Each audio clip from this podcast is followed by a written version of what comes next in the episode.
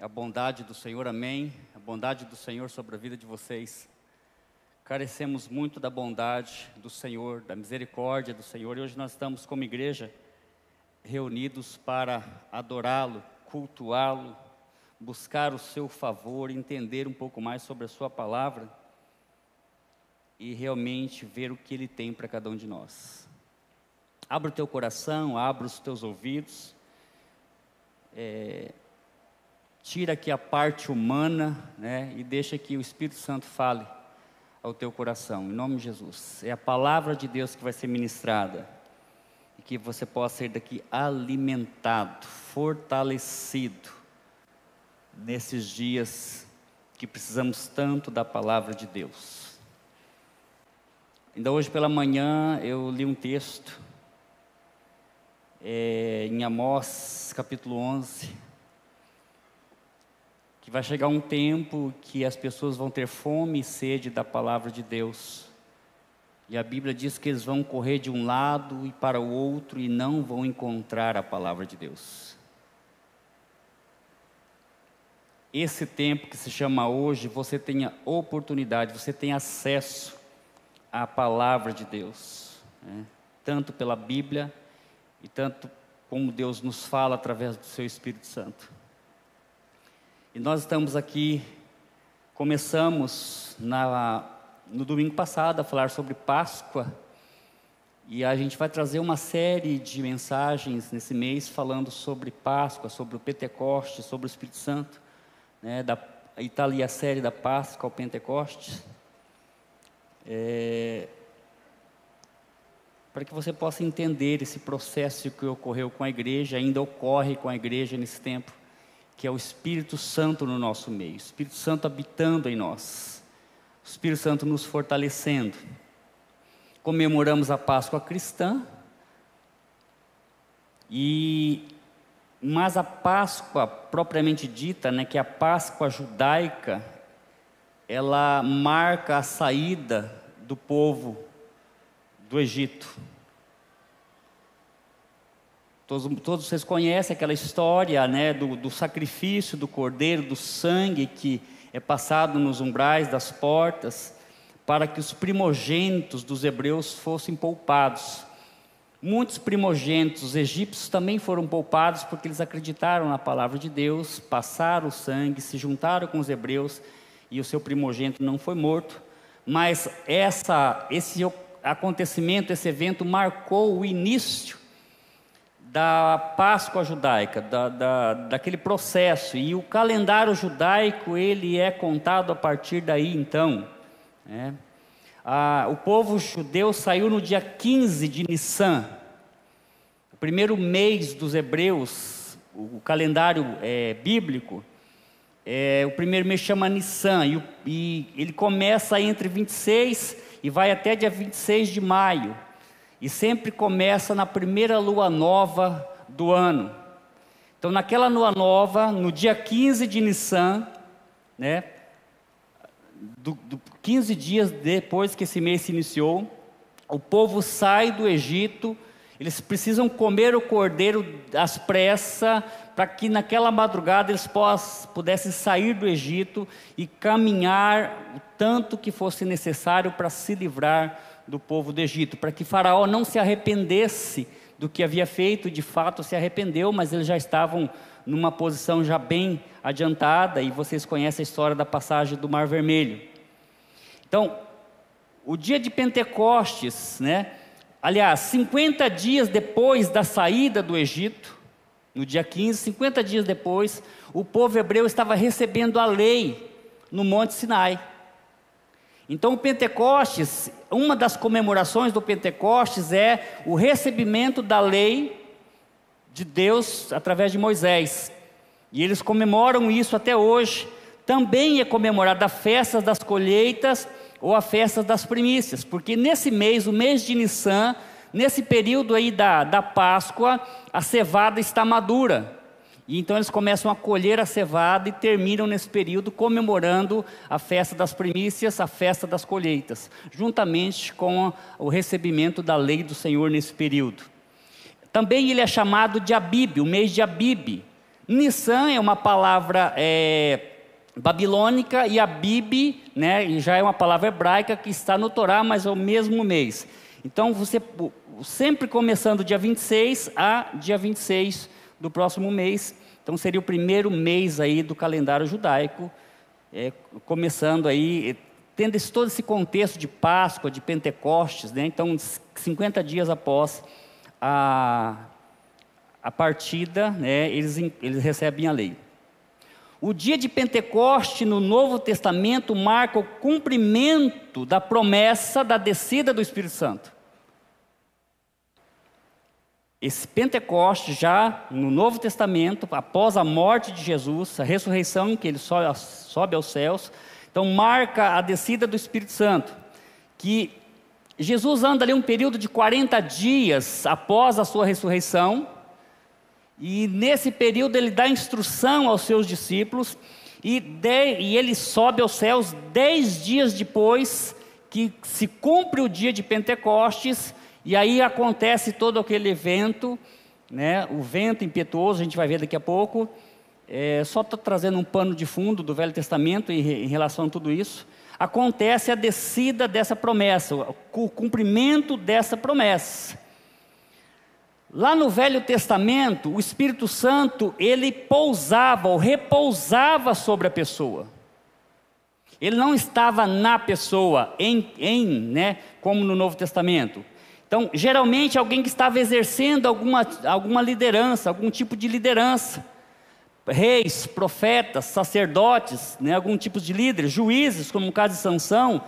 E nós vemos aí no caso de Moisés, que Moisés também tinha esse o Espírito Santo repousava sobre Moisés, estava sobre Moisés para fazer aquela, para conduzir o povo no deserto, para liderar o povo no deserto. Tá bom? Antes de ler o texto, eu gostaria de orar com vocês. Nós vamos ler esse texto onde é, reafirma ou afirma que o Espírito Santo estava sobre Moisés e Deus reparte desse Espírito e dá porções do Espírito que estava sobre Moisés sobre líderes que foram escolhidos para ajudar Moisés nessa caminhada. Pai, eu quero entregar essa palavra na tua presença, pedindo a ajuda do Senhor, a força do Senhor, o entendimento do Senhor, em nome de Jesus Cristo tua palavra vai ser lida e ministrada neste lugar. Pai, o Senhor é soberano sobre todas as coisas, a tua palavra é soberana, ela é viva e eficaz. A tua palavra não volta vazia, Senhor, e é a, a própria palavra diz que essa palavra vai permanecer para sempre, eternamente. E é esta palavra que estamos ministrando nessa noite. Em nome de Jesus Cristo. Amém. Números 11, 16 e 17 fala dessa porção, ou do Espírito Santo sobre. E disse o Senhor a Moisés: Ajunta-me setenta homens dos anciãos de Israel, que sabe serem anciãos do povo e seus oficiais, e os trará perante a tenda da congregação, e ali estejam comigo. Então eu descerei, o Senhor falando, eu descerei, e ali falarei contigo. Só uma pausa aqui. Deus descia do céu para falar com Moisés, irmãos. Eu descerei e ali falarei contigo. Tamanha intimidade deste homem com Deus, tamanho chamado deste homem com Deus, ao ponto de Deus descer na terra para falar com Moisés. Eu descerei e ali falarei contigo, tirarei do espírito que está sobre ti e o porei sobre eles e contigo levarão a carga do povo para que tu não a leves sozinho. Amém? Eu esqueci de cumprimentar as pessoas que estão em casa. Deus abençoe a vida de vocês, que o Espírito Santo também possa falar poderosamente aí dentro do seu lar e dentro da sua casa, em nome de Jesus. Então aqui confirma, né, nós vemos no caso de Elias. Elias tinha uma porção do Espírito, e quando Elias estava para ser recolhido num redemoinho, diz a Bíblia, não foi numa, numa carruagem de fogo, foi num redemoinho. E Eliseu pede, né, olha, eu quero porção dobrada do teu espírito. Então, para entender que Deus dava por porções, né, por medidas, o Espírito Santo no Velho Testamento. Agora, em Joel, nós temos a promessa que também é citada por Pedro em Atos 2, de 16 a 19, do derramar do Espírito Santo sobre toda a carne. No Velho Testamento, Joel profetiza aquilo que aconteceu em Atos, que nós vamos, ver, daqui a pouco, e João, aliás, e Lucas, né? aliás, Pedro, Lucas que escreve Atos, citando Pedro falando sobre essa promessa, que as pessoas ficaram espantadas e admiradas, e ele falou: Olha, isso é o que foi escrito pelo profeta Joel. Nos últimos dias, né, Joel 2, 28 a 30, e há de ser que depois derramarei o meu espírito sobre toda a carne, e os vossos filhos e as vossas filhas profetizarão. Os velhos terão sonhos, e os vossos jovens terão visões. E também sobre os servos e sobre as servas, naqueles dias derramarei o meu espírito e mostrarei prodígios no céu e na terra, sangue e fogo e colunas de fumaça. E aí o texto continua, né, com, falando já também do, da, da, vinda do Senhor, dos fins dos tempos, uma coisa muito, muito interessante ali. Depois você pode é, estudar esse capítulo de Joel. Mas fala dessa promessa que, que Pedro cita em Atos. É. Já no Novo Testamento, ao ser batizado, a Bíblia diz que Jesus, que veio sobre, o Espírito Santo veio sobre Jesus. Também não entrou em Jesus, não estava em Jesus, ok? Mas no batismo, ao sair da água, a Bíblia diz, lá em Mateus 3,16: E sendo Jesus batizado, saiu logo da água, e eis que lhe se abriram os céus, e viu o Espírito de Deus descendo como pomba e vindo sobre ele. Sobre ele. E a partir de então a Bíblia diz que Jesus ficou cheio do Espírito Santo. Neste evento acontece também aquela confirmação que nós entendemos que houve a presença do Pai, a presença do Espírito Santo e a presença do Filho, Pai, Filho e Espírito Santo. Porque há uma voz no céu, a nuvem o cobre, a, a, espírito desce em forma corpórea de uma pomba, e ouve-se uma voz: Este é o meu filho amado, em quem me comprazo, em quem tenho alegria, em quem tenho prazer. Duas coisas eu vejo aqui nessa afirmação. Jesus precisava da afirmação do Pai? Eu creio que não, porque ele sabia quem ele era, ele tinha convicção de quem ele era. Mas Deus, na qualidade de pai amoroso, de pai é, atencioso, ele traz essa afirmação: meu filho amado, em quem eu me comprazo. E também para dizer para as pessoas que estavam ali: olha, este é o meu filho amado, eu que enviei, ele saiu de mim.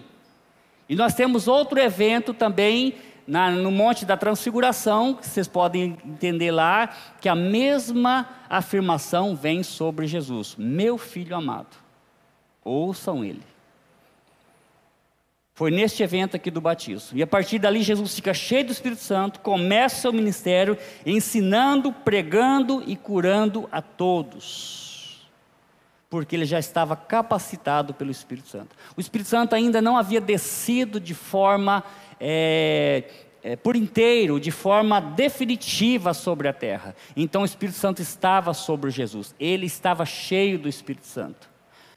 Só para a gente ter um entendimento, e eu não posso afirmar isso, mas eu, eu entendo assim, que quando o Espírito Santo vem sobre nós, ele vem de fora para dentro, certo? Ele invade. E quando o Espírito Santo está em nós, ele flui de dentro para fora, aí ele transborda, aí a gente fica cheio, batizado. Vou, vou dar uma pinceladinha sobre o batismo aqui, não quero falar sobre isso, que talvez seja a próxima mensagem, uma das próximas mensagens nessa série, mas só para você entender. Tá? Então Jesus fica cheio do Espírito Santo, ele começa a pregar, ele começa o ministério, está lá em Mateus 4, 23, 24, e percorria Jesus toda a Galileia, ensinando nas suas sinagogas e pregando o evangelho do reino e curando todas as enfermidades e moléstias entre o povo. Para quem não sabe, sinagogas eram templos que eram construídos, tipo templos, que eram construídos nas cidades onde habitavam os judeus, para que eles não viessem né, todo domingo, ou todo sábado, é, no, no, templo em Jerusalém, eles construíam sinagogas e ali eram ensinada a palavra de Deus, as leis do Senhor eram ensinadas nas sinagogas e era funcionava como uma escola para as crianças. As crianças aprendiam a lei, aprendiam a Torá nas sinagogas. Havia os mestres, havia os, né, os principais, como na, no caso de Jairo, né, que ensinavam o povo, que tinha professores que ensinavam a lei para as crianças. Então Jesus percorria todas as cidades, nas sinagogas, pregando o evangelho do reino, curando todas as enfermidades e moléstias entre o povo. E a sua fama correu por toda a Síria. E traziam-lhe todos os que padeciam cometidos de várias enfermidades e tormentos, os endemoniados, os lunáticos e os paralíticos, e ele os curava. Jesus não curava só enfermidades, ele expulsava demônios, ele curava os lunáticos, ele curava doenças e também enfermidades. E toda essa moléstia entre o povo, as pessoas que iam até ele, por onde ele passavam, Jesus deixava esse, esse rastro de cura né, da presença de Deus, anunciando o reino de Deus, ensinando todas as coisas concernentes ao reino de Deus e pregando o evangelho. Então, o primeiro a pregar o evangelho foi Jesus. Os anjos anunciaram, mas o primeiro que prega o evangelho no mundo é Jesus Cristo pregando o evangelho do reino, anunciando né, que o reino estava próximo. Mas enquanto ele cumpria o seu ministério, ele fala de outro consolador. Ele já começa a dar um pré-anúncio, né, de que viria o consolador, o outro consolador, que seria enviado à terra para estar conosco. Esse consolador viria da parte do Pai. O Pai o enviaria esse consolador. Né? E João 14, 16, 17. E eu rogarei ao Pai, e ele vos dará outro consolador, para que fique para sempre convosco. O Espírito Santo da verdade que o mundo não pode receber. O mundo, o ímpio, o incrédulo, o que zomba, o iníquo, não pode receber este Espírito, este Consolador. Tá? Vos dará outro Consolador para que fique para sempre convosco o Espírito da verdade que o mundo não pode receber, porque não vê nem o conhece. Mas vós o conheceis, porque habita convosco e estará em vós. Aqui faz a diferença, não estará sobre vós, mas estará em vós. Já faz um totalmente, totalmente, né, total, perdão, total diferença essa palavra aqui. Lembra da oliveira verdadeira e dos ramos enxertados, né? Jesus diz: aquele que está em mim e eu nele, esse dá muito fruto. Então, o que é interessante aqui é que o Espírito Santo está em nós e nós estamos em Espírito Santo. Seria essa a, a, a palavra é, para ter o um entendimento. Né? Então, para sempre convosco, ok? Deixa eu ver é, o texto aqui, ó. O Espírito da verdade que o mundo não pode receber, porque não vê nem o conhece, mas vós o conheceis, porque habita convosco e estará em vós. Né? Então, habita. Ele estava habitando ali, porque o Espírito Santo estava em Jesus. Ele habitava na terra também com Jesus, mas não, não estava em. E aqui ele fala, estará para sempre, tá? E estará em vós. Então ele aponta para um futuro, onde o Espírito Santo estaria em nós. Então agora a linguagem é modificada sobre aquele que viria.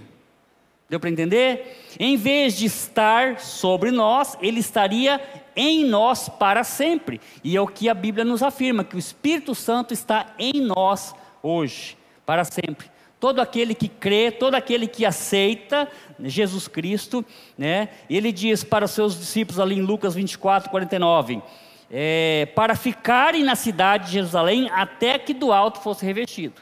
Então, nesse período, que o Espírito Santo viria e estaria com a igreja. Essa linguagem é modificada, a gente pode entender agora esse pano de fundo. Então, Lucas 24, 49, ele diz: E eis que sobre vós envio a promessa do meu Pai. Então, o Espírito Santo não foi prometido naquele momento por Jesus. Ele está reafirmando: eis que envio agora a promessa do meu Pai. Qual promessa? É, ó, Ficai, porém, na cidade de Jerusalém, até que do alto sejais revestido de poder. Então, Jesus, nesse período dos 40 dias, dá essa ordem para os seus discípulos: permaneçam na cidade de Jerusalém, não se ausentem da cidade de Jerusalém, esperem o cumprimento da promessa que virá sobre vós da parte de meu Pai. Ele vos enviará a promessa. Que promessa? A promessa de Joel capítulo 2, que havia sido já prometido, que Pedro cita lá em Atos, que eu disse para vocês. Então Lucas reafirma as palavras de Jesus em Atos 1:8, que além de receber o Espírito Santo, esse Espírito lhes daria poder para serem testemunhas receberíamos o poder, aquelas pessoas que estavam reunidas lá iam receber esse poder e esse, esse, o Espírito Santo, e esse Espírito Santo daria poder para testemunhar sobre Jesus na face da terra a partir de então. E, e talvez você possa ouvir um, uma outra mensagem aqui na frente falando da atividade do Espírito Santo nesse período, no livro de Atos porque agora a igreja está sendo conduzida por este poder. Então, lá, Atos 1,8: Mas recebereis a virtude ou o poder do Espírito Santo, que há de vir sobre vós, e ser-me-eis testemunhas, tanto em, tanto em Jerusalém, como em toda a Judéia, Samaria e até os confins da terra poder para testemunhar, poder para anunciar o reino. Então eu vejo aqui autoridade, eu vejo aqui ousadia, eu vejo aqui intrepidez, eu vejo aqui a timidez saindo e recebendo essa capacitação do Espírito Santo, a ousadia para anunciar o reino de Deus.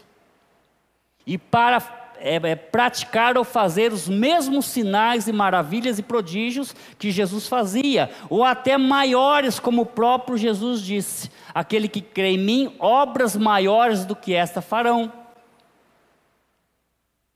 E nós estamos aqui diante né, de toda essa situação onde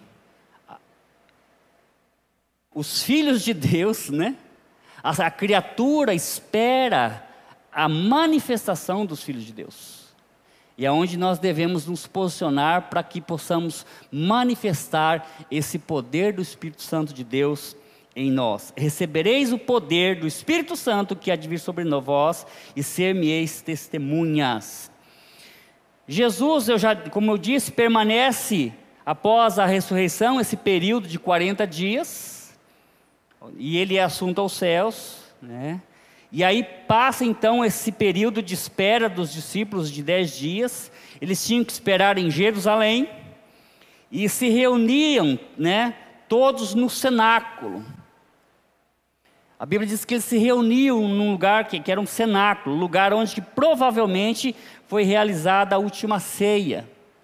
Lembra que Jesus manda os, os discípulos irem na frente, é, preparar o lugar, chega na casa, o mestre mandou preparar a ceia na sua casa, e o homem abre e tal, e eles preparam a ceia naquele cenáculo dali que vai para o Getsemane, acontece toda aquela coisa que foi ah, anunciada, a Suzana pregou no, no, sábado, no domingo passado, em virtude da Páscoa, né, da ressurreição. E aí esse cenáculo, que prova, é, provavelmente seria a casa de Maria, mãe de João Marcos, Tá? João Marcos é o mesmo que escreveu Marcos. Ele foi um dos companheiros numa das, numa das primeiras viagens de Barnabé e Paulo e Saulo, né? mas ele acabou desistindo, não aguentou o tranco, voltou. E numa segunda viagem que eles iam, Barnabé e Paulo iam fazer, Barnabé queria levar João Marcos, Paulo falou: não, esse cara desistiu, ele não vai conosco, não. E houve uma tamanha contenda, diz a Bíblia, que se separaram. Barnabé e Saulo se separaram. Saulo, Paulo pegou Silas e foi para uma outra região. E Barnabé pegou que também era primo de Barnabé, tá? Marcos era primo de Barnabé. É aquele, se você ler o final do livro de Marcos, lá no Getsemane, o próprio ele fala dele mesmo de um jovem que estava envolto num lençol, deixou cair o lençol e correu nu para o meio do mato. Tá? Ele, fala, ele conta dele mesmo. Então é o mesmo jovem que, que ficou nu no Getsemane, mas ele correu e se escondeu no mato. E ele fala, ele conta isso no seu evangelho. Entendeu? Então, esperando esses, esses dez dias, e hum, em seguida nós temos o texto de Atos, do capítulo 2, de 1 a 4, que é a comprovação dos fatos ocorridos naqueles dias. E Lucas ele é bem detalhista, e ele escreve de uma, or, de uma ordem cronológica. Ele escreveu o próprio livro, o livro de Lucas, e também ele escreve o livro de Atos. Ele direciona esse livro a um homem chamado Teófilo. É como que se esse Teófilo exigisse ou pedisse para que ele fizesse uma narrativa desses, desses acontecimentos, desses fatos a respeito de Jesus e também a respeito dos apóstolos após a ressurreição. Então ele escreve Lucas, escreve Atos, e lá no Atos 2, 1 a 4, ele diz o seguinte: cumprindo-se o dia de Pentecostes, que eram os 50 dias, né? Ah, estavam todos reunidos no mesmo lugar. Que lugar? No cenáculo. Estavam todos. Esse todos aqui nós não temos um número. Se eram os 120, né? O que dá para entender que sempre reuniam 120. Na questão de, da escolha de Matias, né? Estavam 120. Mas Jesus aparece para 500. Então, o que dá para entender é que esse número aqui era o mesmo número que estava reunido quando escolheram Matias. Então, estavam todos reunidos no mesmo lugar e de repente veio do céu um som, veio do céu um som. Ouve-se um som, um som estridente, um som muito forte, como de um vento veemente impetuoso. Irmãos, não era um vento, preste atenção. Não era um vento, era o som de um vento. É diferente. Porque pode vir um vento e o som ao mesmo tempo, mas aqui diz que era o som como de um vento, veemente impetuoso que encheu toda a casa que estava sentados. E foram vistas por eles línguas repartidas como de fogo. Então também não era fogo, esse fogo comum, era línguas como de fogo, tem que prestar bastante atenção nos detalhes da palavra de Deus. Poderia ser um fogo diferente, um fogo do céu, ou, algo semelhante a fogo, ou aqueles flashes, né, da glória de Deus sendo derramado. Então aqui diz como que de fogo, as quais pousaram sobre cada um deles. Então veio as línguas repartidas como de fogo e pousaram na cabeça de todos aqueles que estavam ali. Quando esse episódio aconteceu, quando esse, episódio, esse fato aconteceu, olha o que diz. E todos foram cheios do Espírito Santo. Então, essas línguas repartidas como de fogo foi a descida do Espírito Santo sobre eles. E agora o Espírito Santo começa a estar neles, em eles, né, digamos assim. E começaram a falar noutras línguas, conforme o Espírito Santo lhe concedia que falassem. Também não vou entrar no detalhe de línguas, nem do dom de línguas, que provavelmente vai ter mais uma mensagem daqui para frente sobre isso. Tá? Eu só quero me atentar aqui à questão desse acontecimento, desse evento, para que nós entendamos como foi que o Espírito Santo veio para a Terra. E como que o Espírito Santo está em você agora? Por que, que ele está em você agora? Você que creu, você que já anda com Jesus. Você tem esse Espírito Santo. Ele está aí habitando em você. Então, o Pentecostes marca a descida do Espírito Santo de forma definitiva. Definitiva na vida de todos aqueles que creem em Jesus. Então, daí deriva a palavra pentecostal, uma palavra muito comum no meio cristão. Você é crente pentecostal? Há os pentecostais, né? Então isso é muito difundido, é um segmento, é uma identidade tá, de segmentos religiosos que buscam, vou dizer assim, que buscam o Espírito Santo de uma forma mais intensa, né? De, de, acreditando nos seus dons e nas suas manifestações. Então, esses são os pentecostais. Nós olhamos para alguns segmentos religiosos, a forma que eles cultuam, a forma que eles buscam ao Senhor, e eles têm o codinome de pentecostais, os pentecostais. Já os batistas têm o codinome de tradicionais, né? Não é ruim, não é pejorativo, e não quer dizer que nós não temos o Espírito Santo, e de forma nenhuma não quer dizer que nós não cremos no Pentecostes. Pelo contrário. Pelo contrário, porque o Pentecostes simplesmente marcou a vinda do Espírito Santo. O Pentecostes não começou ali. Isso que vocês precisam entender. Lógico que Deus tinha um plano específico para essa data em específico, para marcar tudo isso. Mas o Pentecostes, tá, começou lá atrás. E a gente precisa entender isso. Agora,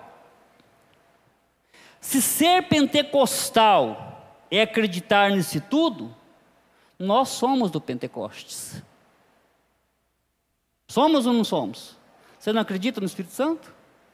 Você não acredita que ele ministra os dons na quem ele quer? Você não acredita que tudo isso que a Bíblia, que as Escrituras dizem hoje acontece no nosso meio? Então nós somos do Pentecostes. Só não temos a denominação pentecostal, não é? Que também não faz diferença. O que faz diferença é o Espírito Santo habitando em mim e você e a forma que nós buscamos esse Espírito Santo. De que forma você busca? De que forma você crê nele? De que forma você depende dele? De que forma você se deixa ser usado ou usada por esse Espírito Santo que veio no dia de Pentecostes? Então não precisa de discussão, não precisa de briga, não precisa de se achar um que é melhor que o outro de forma nenhuma. Porque a Bíblia diz que todo aquele que crê tem o Espírito Santo.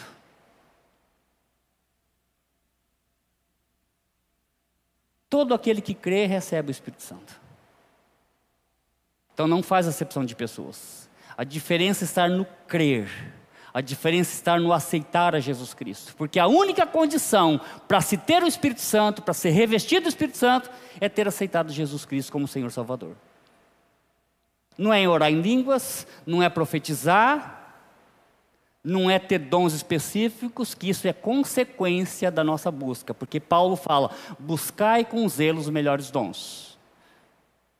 Mas a única garantia que tem um Espírito Santo é que se um dia você aceitou Jesus, você se entregou de corpo e alma e segue esse Cristo hoje, você tem o Espírito Santo de Deus dentro de você.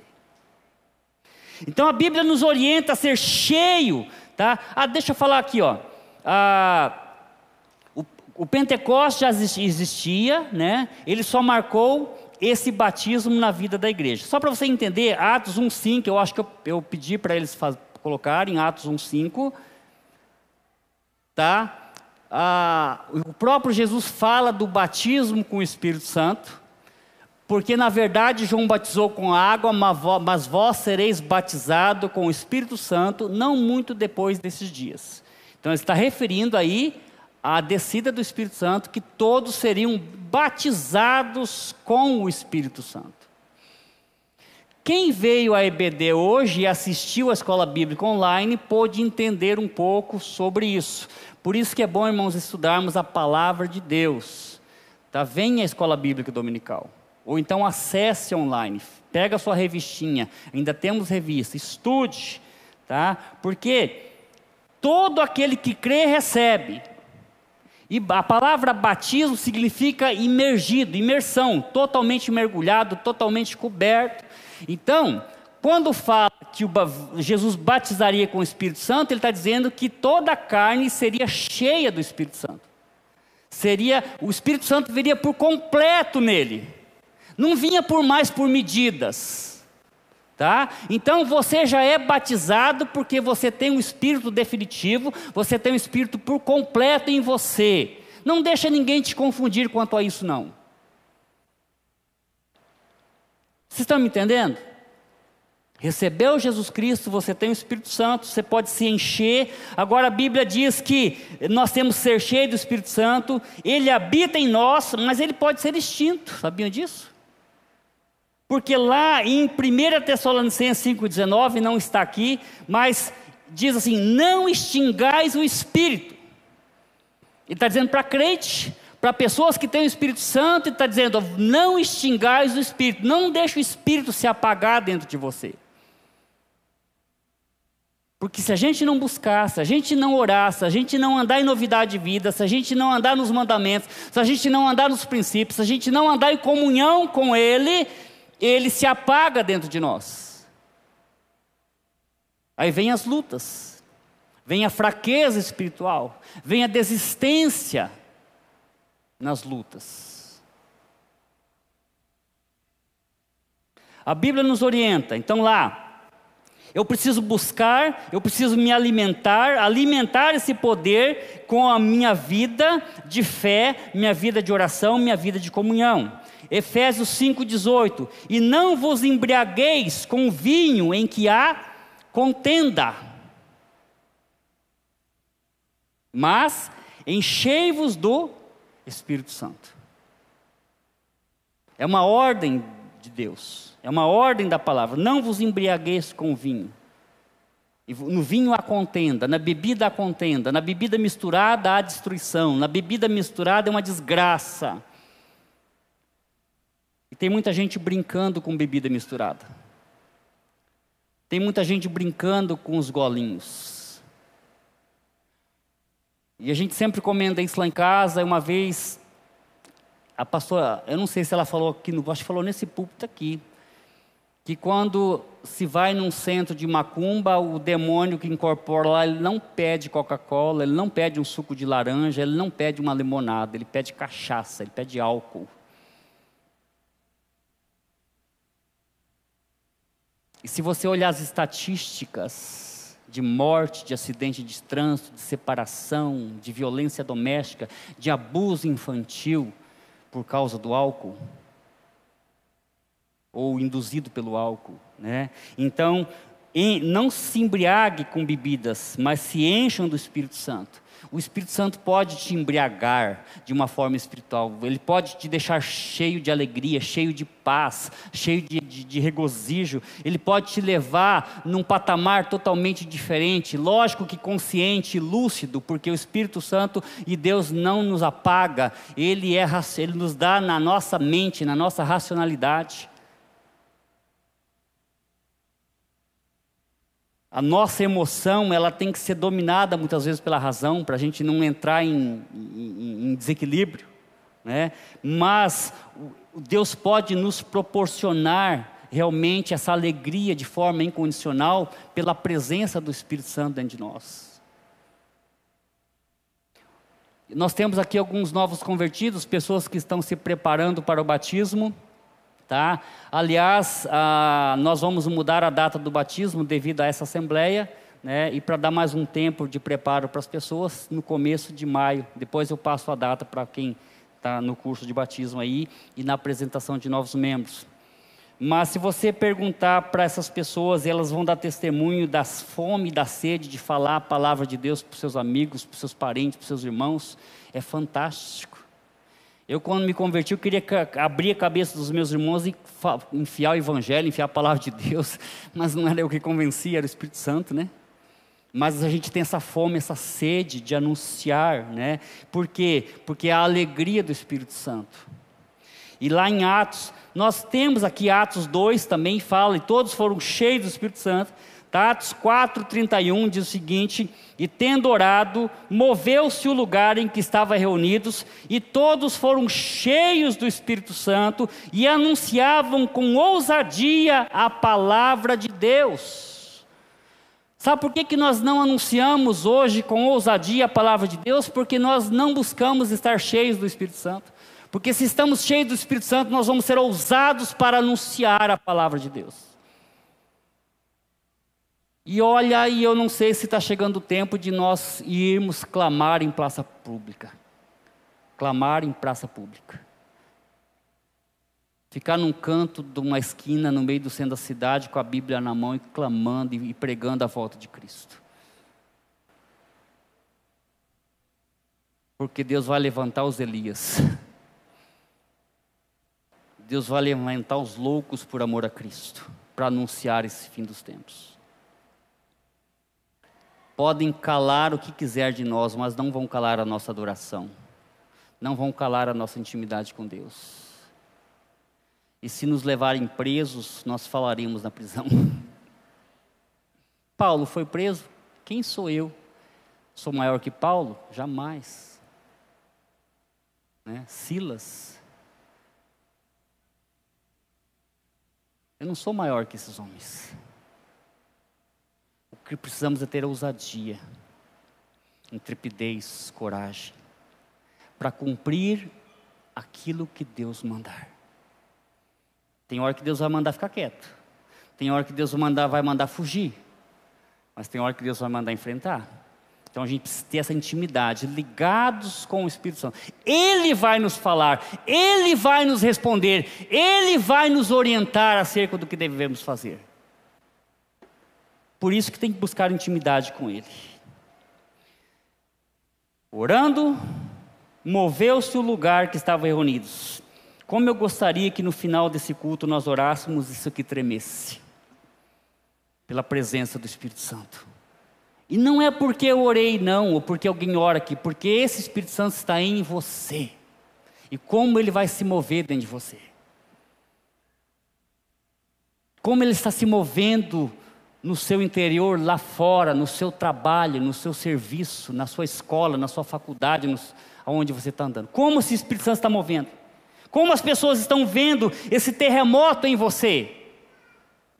dessa presença gloriosa que hoje precisamos mais e mais e mais da presença gloriosa do Espírito Santo, para que o mundo saiba que ainda existe igreja, que Deus ainda está nessa terra e que o Espírito Santo quer salvar vidas ainda através de mim e de você.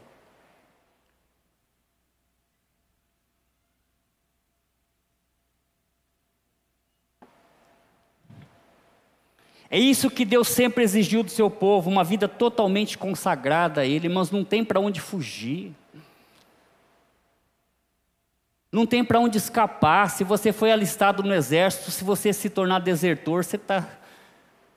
Quase soltei um palavrão aqui. Você está enrolado. Não pode desistir, não pode desertar. O que lança mão dourado e olha para trás não é apto para o reino. Aquele que se alistou para a batalha, ele está, se alista a fim de agradar aquele para o qual ele se alistou.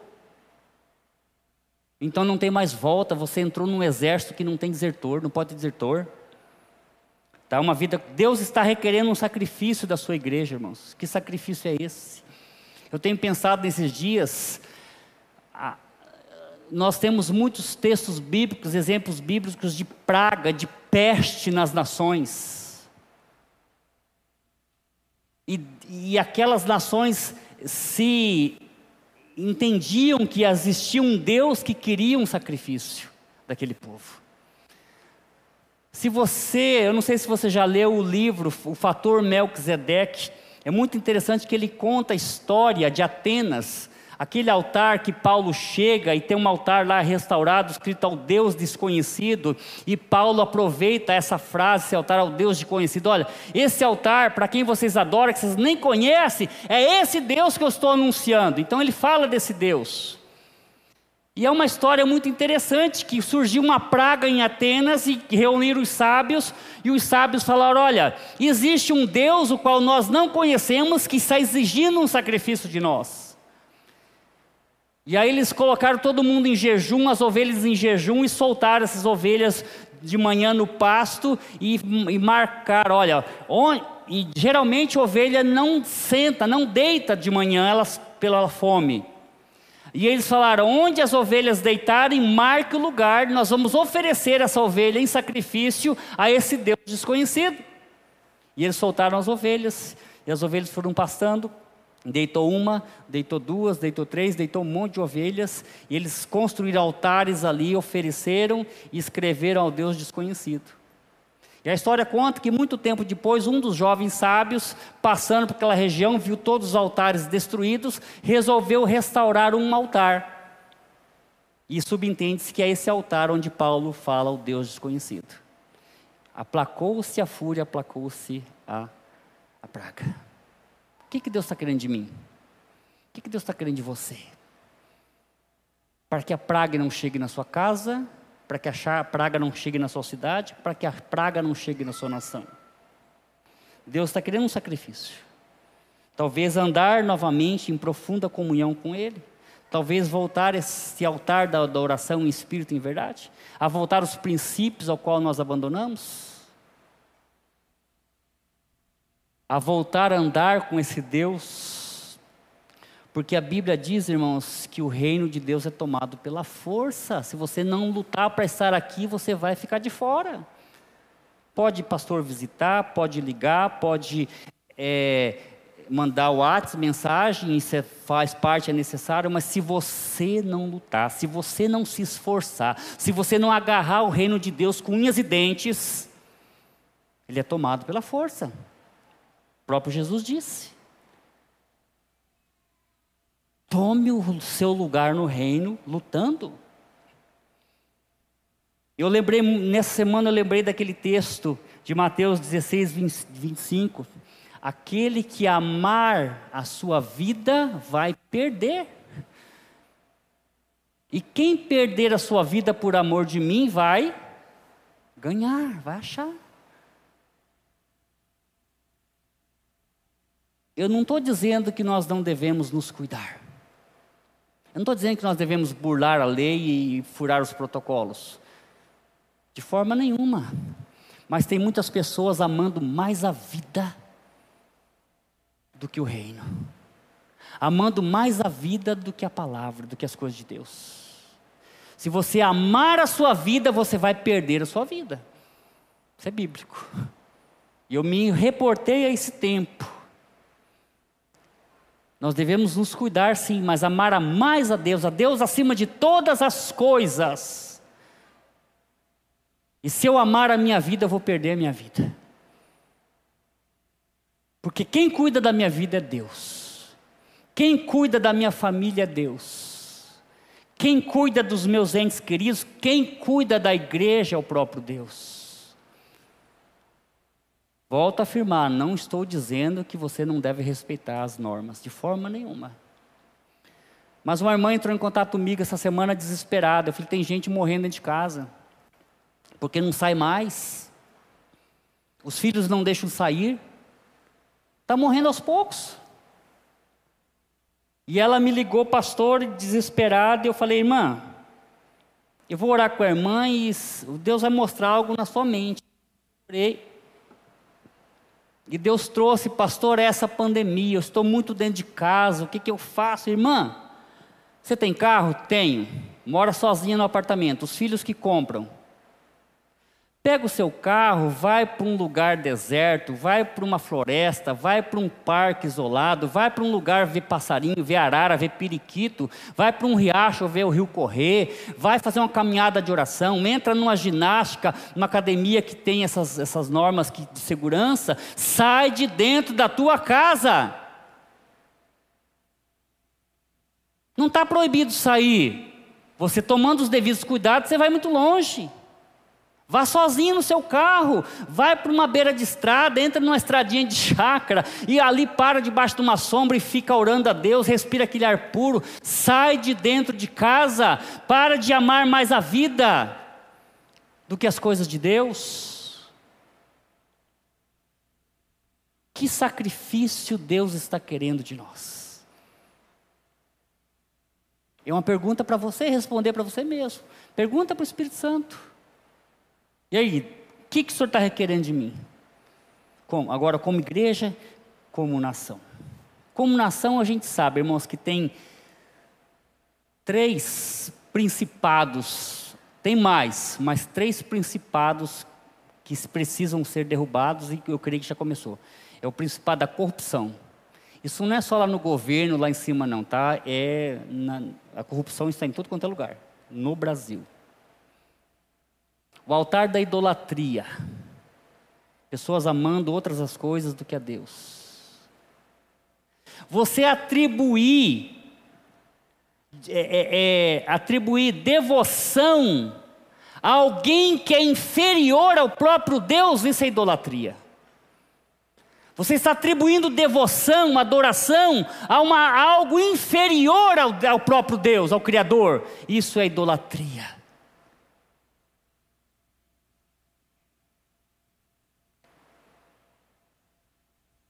Ao teu Deus adorarás, somente a Ele servirás, disse Jesus para Satanás. E a prostituição. Corrupção, idolatria e prostituição. Esses três segmentos, essas três coisas têm que ser eliminados da nossa nação. Enquanto isso houver, vai haver a mão pesada de Deus. E eu não estou falando que nós praticamos isso, não. Eu estou falando que nós somos responsáveis por interceder por isso. Dobrar os nossos joelhos e orar pela nossa nação, para que Deus dê sabedoria, acabe com a corrupção, acabe com a idolatria, acabe com a prostituição. Finalizando.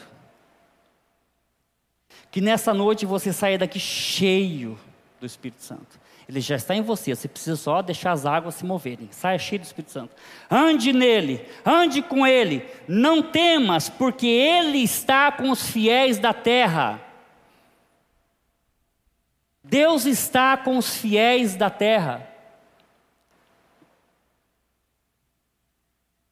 Salmos 101, 6. Os meus olhos estarão sobre quem? Fiéis da terra. Os meus olhos estarão sobre os fiéis da terra, para que se assentem comigo.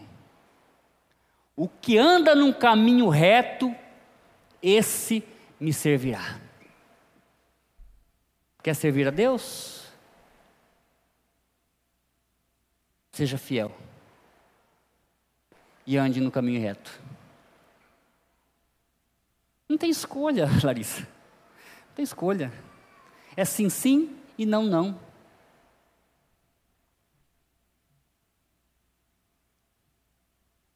Amém? Só ouvi um amém, gente.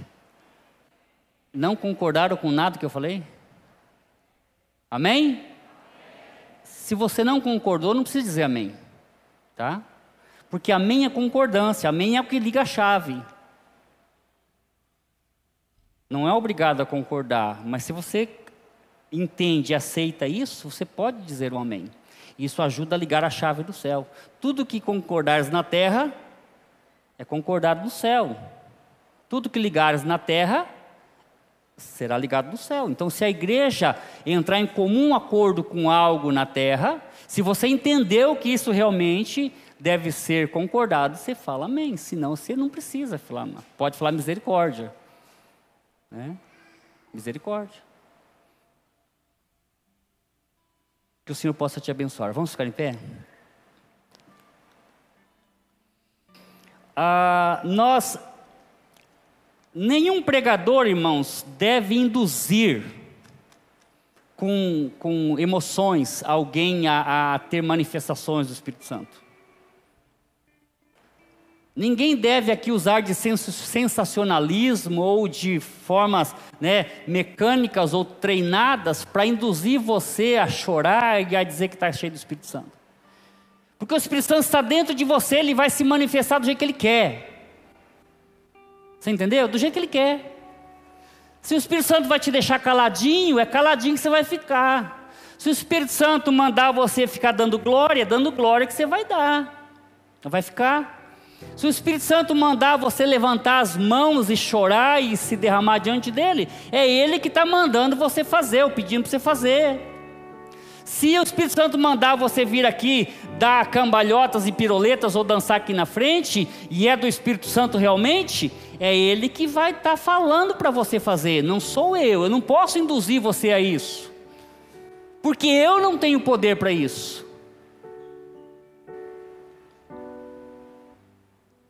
Mas como você pode chorar no seu cantinho aí e, e, se derramar diante de Deus e o Espírito Santo te enchendo, te enchendo, te enchendo?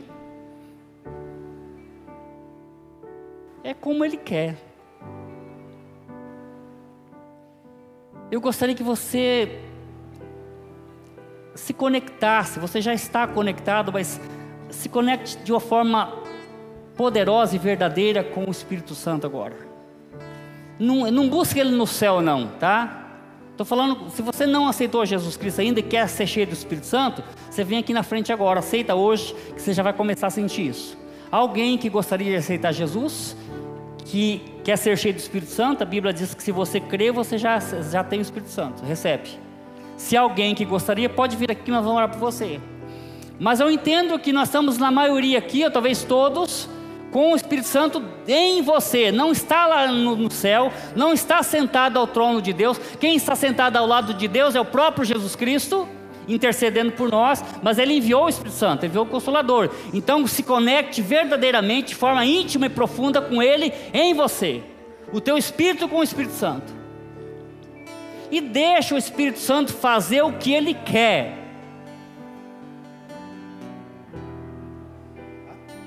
Feche os seus olhos. Dá glória, glorifica, faça o que está no teu coração. Você vai aqui manifestar diante dele o seu nível de intimidade com ele. Qual é o seu nível de intimidade com o Espírito Santo? Qual é o seu nível de intimidade com Deus, com Cristo? Então comece, se você não tem um nível mais, comece a aumentar esse nível de intimidade. Comece a buscá-lo todos os dias.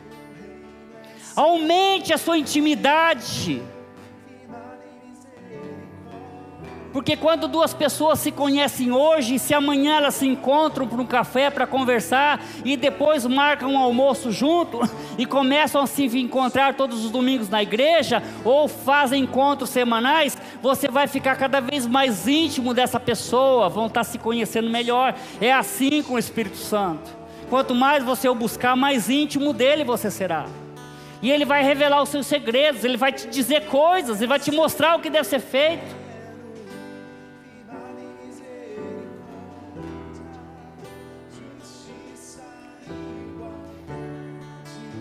Qual é o teu nível de intimidade com esse Espírito Santo?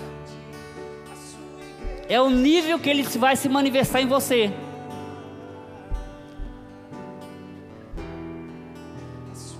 Se você tem uma intimidade profunda, ele vai estar profundo com você. Se você tem uma intimidade rasa, ele quer ter uma intimidade profunda, mas ele vai no seu limite. Você está limitando o Espírito Santo. Você está limitando esse derramar e se encher. Então comece a buscar. Comece a, a, a adorá-lo, a glorificá-lo, a chamá-lo para ser cheio, cheio, e que você saia daqui hoje cheio do Espírito Santo, em nome de Jesus. Um terremoto dentro de você. Pai, em nome de Jesus, eu encerro esta palavra, esse sermão entregando essas pessoas ao Senhor, neste momento. Cada um sabe do nível de intimidade, do nível de busca, se estão no altar secreto, se estão buscando o Senhor na, na, naquele lugar, ó Deus, de adoração, de intimidade, no conselho do Senhor. Tua palavra diz que o Espírito Santo está em nós e nós precisamos agora é, deixar que esse Espírito Santo nos invada, nos inunda de uma forma sobrenatural e poderosa.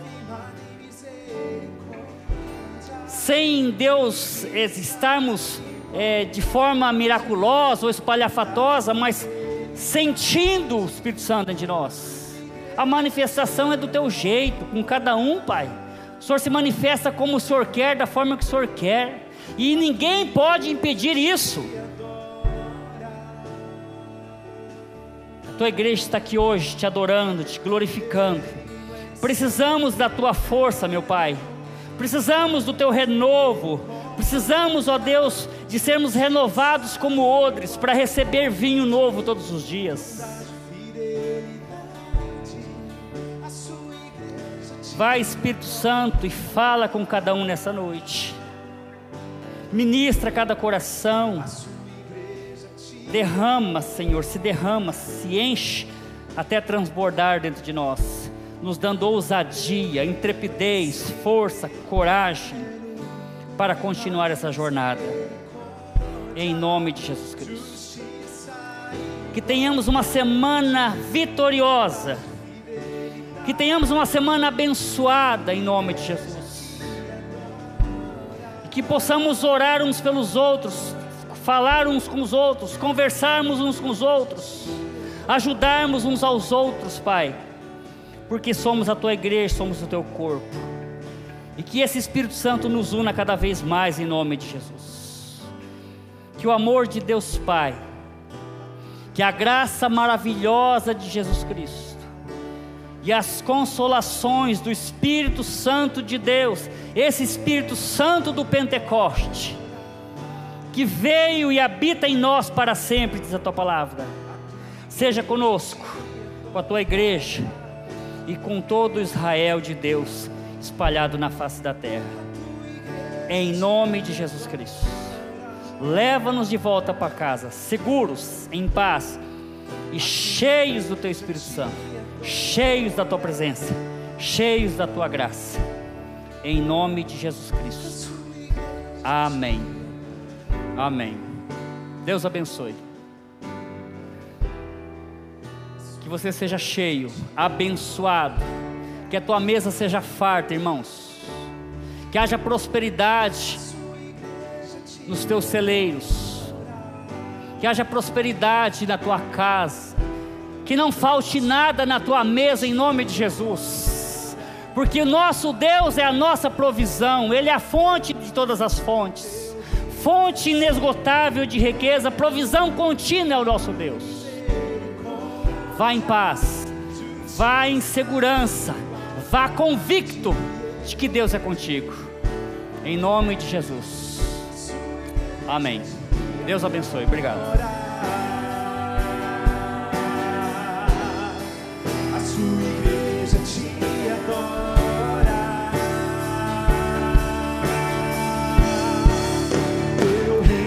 sing.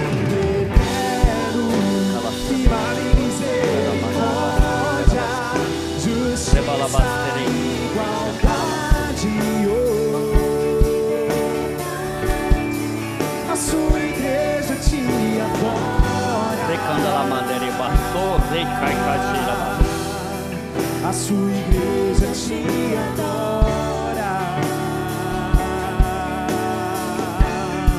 A sua igreja te adora. A sua igreja te adora.